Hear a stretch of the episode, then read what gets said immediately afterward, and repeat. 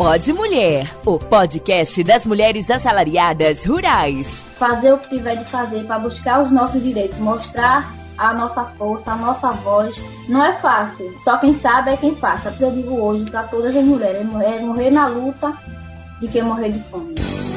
Olá, gente! Estou passando aqui para reafirmar o protagonismo das assalariadas rurais e apresentar uma nova forma que as companheiras vão utilizar como instrumento de luta: o Pod Mulher. Olá a todos e a todas, eu sou a Ana Rogéria e essa é uma edição de mais um Pod Mulher. Nós vamos conversar com a procuradora Liz Sobral, que é do Ministério Público do Trabalho de Sergipe sobre vários assuntos. Vamos lá. Pode Mulher. Procuradora Liz Sobral, seja muito bem-vinda ao nosso Pode Mulher. Obrigada, Rogéria. Obrigada a todos, todas, todos que nos escutam. E a gente queria começar essa conversa falando um pouco do dia 7 de outubro, né? Que é o Dia Internacional do Trabalho Decente. Que avaliação a senhora faz hoje desse panorama né, nesse contexto trabalhista que a gente vive hoje?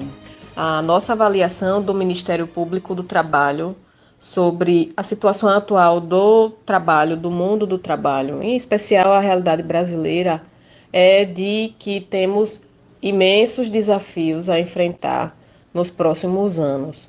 Ah, nos últimos anos, vivemos uma precarização muito considerável ah, da própria legislação trabalhista, em especial devido à reforma trabalhista de 2017, é, que trouxe, por exemplo, um enfraquecimento das instituições, das entidades sindicais, e isso tem um prejuízo direto na vida dos trabalhadores e trabalhadoras brasileiras.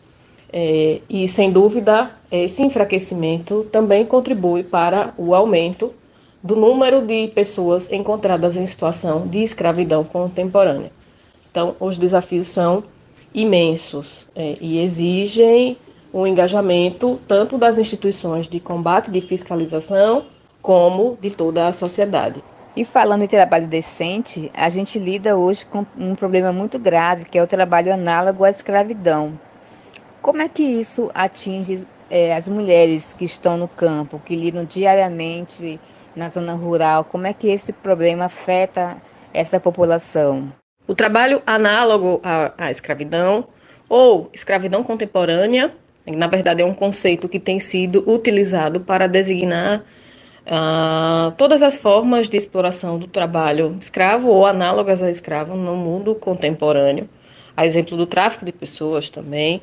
É, e é uma realidade no nosso país e atinge homens, mulheres, mulheres cis, mulheres trans, homens cis, homens trans, a brasileiros e brasileiras, migrantes de outros países e é uma das piores formas de violação aos direitos humanos no mundo do trabalho, se não a pior, e atinge mulheres, né? É, e as mulheres do campo também.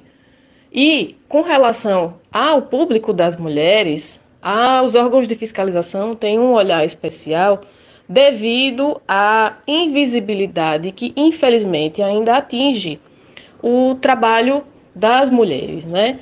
Ah, por vezes, as, as explorações que ocorrem vitimando mulheres não são enxergadas ou não da mesma forma ah, por toda a sociedade e pelos próprios órgãos de fiscalização. Então, essa questão está na pauta é, dos órgãos das instituições, porque a resposta dada ah, não foi a mesma, historicamente, né, pelo Estado brasileiro, de todas as pessoas que foram resgatadas no Brasil em situação de escravidão contemporânea, ah, de, isso de quando começou a política pública de, de combate e de, de resgate, é, mais de 90% foram homens e menos de 10% foram mulheres. É um percentual que indica uma invisibilidade e esse dado uh, tem gerado uma preocupação dos órgãos, como ressaltei, e está na pauta para que haja uma mudança nos, nos próximos anos. Quais são os principais desafios para que os direitos trabalhistas sejam garantidos? Eu apontaria três como principais, né? O primeiro deles é o reconhecimento por toda a sociedade, inclusive pela categoria de trabalhadores e trabalhadoras, a, dos seus próprios direitos, né? Compreender que tem direitos, quais são os direitos e não só quais são as garantias, né? Que a gente chama de garantias é o sistema de justiça e todos os instrumentos que podem e devem ser utilizados pelas pessoas que têm os seus direitos violados para que possam recuperar, né, reparar o direito que foi agredido, que foi violado. Esse é um primeiro desafio. Segundo desafio, que eu apontaria como um dos principais, é que ah, não se tolere mesmo a violência em nossa sociedade. Né? Então, um engajamento social para que também reconheça os direitos dos outros. Então, as vítimas reconhecem os seus direitos, os outros reconhecem que existem direitos e que naquela situação específica está havendo uma situação de violência e para que possam denunciar cada vez mais e para que os casos de violação cheguem ao sistema de justiça e o sistema de fiscalização. E um terceiro, uh, um terceiro imenso desafio, uh, eu apontaria como a união, né? Uh, como ressaltei anteriormente, o, a sindicalização está num momento extremamente fragilizado em nosso país. Isso tem um prejuízo direto para, para os trabalhadores e trabalhadoras e porque sozinho, sozinha, é muito difícil se lutar, uh, conseguir uh, mudança mesmo na legislação, mudanças na legislação, mudança na, na execução, na garantia dos direitos. É, então, as coligações, as uniões, a sindicalização, as associações cooperativas, enfim, mas todas as formas de agremiação, né, de junção de trabalhadores e trabalhadoras é, é um desafio que está posto na, na, nossa sociedade ah, para que as classes elas se reconheçam, reconheçam as suas próprias características e consigam lutar e ocupar os espaços políticos com muito mais propriedade. E o que nós, enquanto cidadãos, enquanto movimentos sociais, enquanto sindicato, podemos fazer para garantir também esse direito, né? Esse direito que é fundamental para a vida dos trabalhadores e trabalhadoras. A sociedade, de modo geral, os movimentos sociais, as associações, sindicatos também, têm o poder, poder dever, na verdade, como nós chamamos, de acionar o sistema de justiça sempre que necessário para que a fiscalização aconteça, para que haja garantia de direitos, indenizações, reparações, punição de quem explora a prática, é, as práticas exploratórias, mas não só.